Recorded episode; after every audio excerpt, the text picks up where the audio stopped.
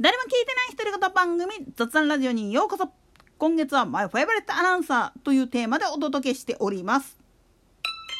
まあ、水曜日はわざとアドランにちなんで MBS 枠っていうことでやってきたわけですが今回取り上げるアナウンサーに関しては以前から散々取り上げてるんだけれどもまあいろんな意味で不遇ですこの人は。というわけでいたちゃん板倉俊彦アナの話。なんでやねんつかねやっぱ同期とか同世代の人があんまりにも目立ちすぎたがために個性が 埋没してしまったっていうかそれを救ってくれたんがアドランの中での出来事でありあれが終わってしまったんとほぼ同時ぐらいにうーんっていう感じの方向に行っちゃったんですよね。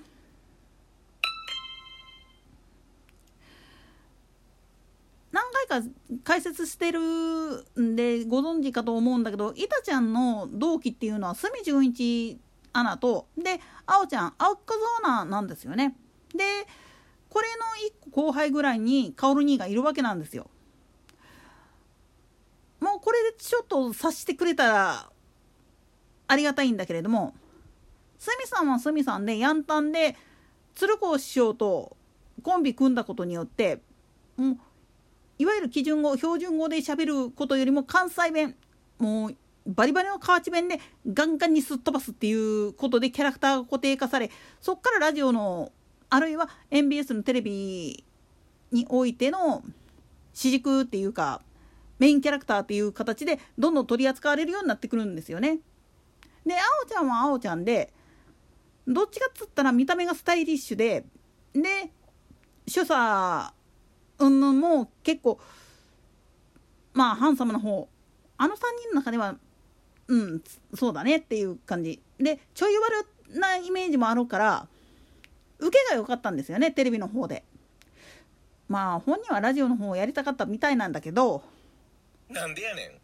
ん。でもどちらかというとテレビの方でキザなことをやってる方が似合ってるキャラクターだったんですよこの2人がいるがために実はいたちゃんのもう真面目で堅物なイメージっていうのがかえって使いどころがない状態になっちゃったんですよね。でその後に入ってきたカオル兄がいたもんだからもう先に言っちゃうといたちゃんはあの入ってきてからすぐぐらいの時にもう競馬の実況やってたんですよね。ところがこのあとカオル兄が入ってきてこれがまあ天才肌だったもんだからでその後もう競馬大好き平松ちゃんまで入ってきたら居場所を奪われちゃったんですよねあの2人に。なんでやねん競馬が好きだギャンブルというよりも競馬が純粋に好きで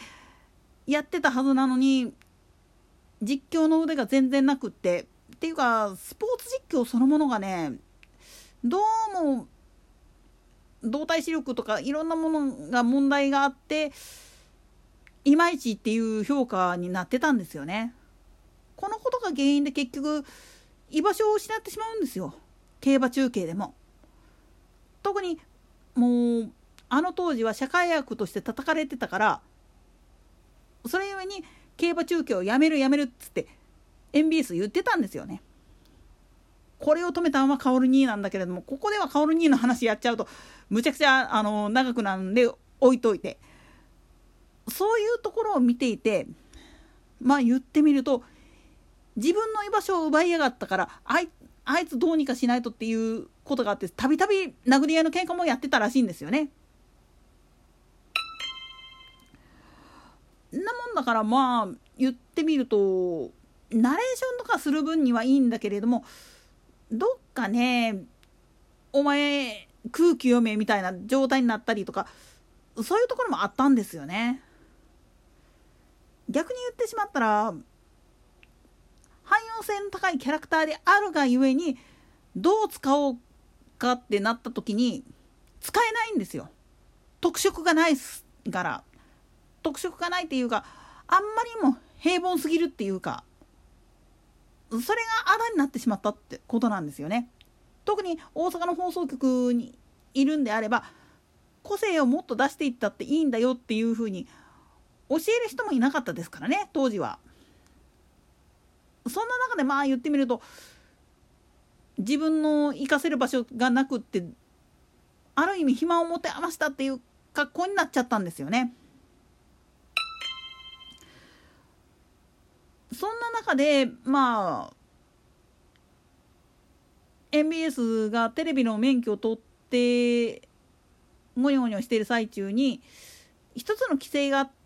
あって作られた番組っていうのが以前にも解説した「私たちの近畿」っていう番組なんですよね。でこれのナレーションっていうのを覚えてる人は大体おいらぐらいの年代かそれよりちょっと上ぐらいの人だとは思うんですよ。以前にも解説したけどこれは近畿2府4県の教育委員会監修のもとで作られたミニ番組でで小学校5年生ぐらいかな？4年生か5年生ぐらいの時に見る番組として作られてたんですよ。で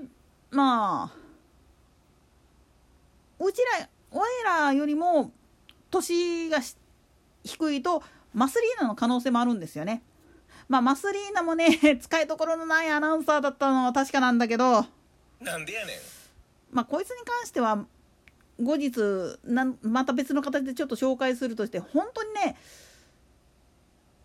まあ居場所がなかったからこそそれができたって言ってもおかしくないんですよ。だから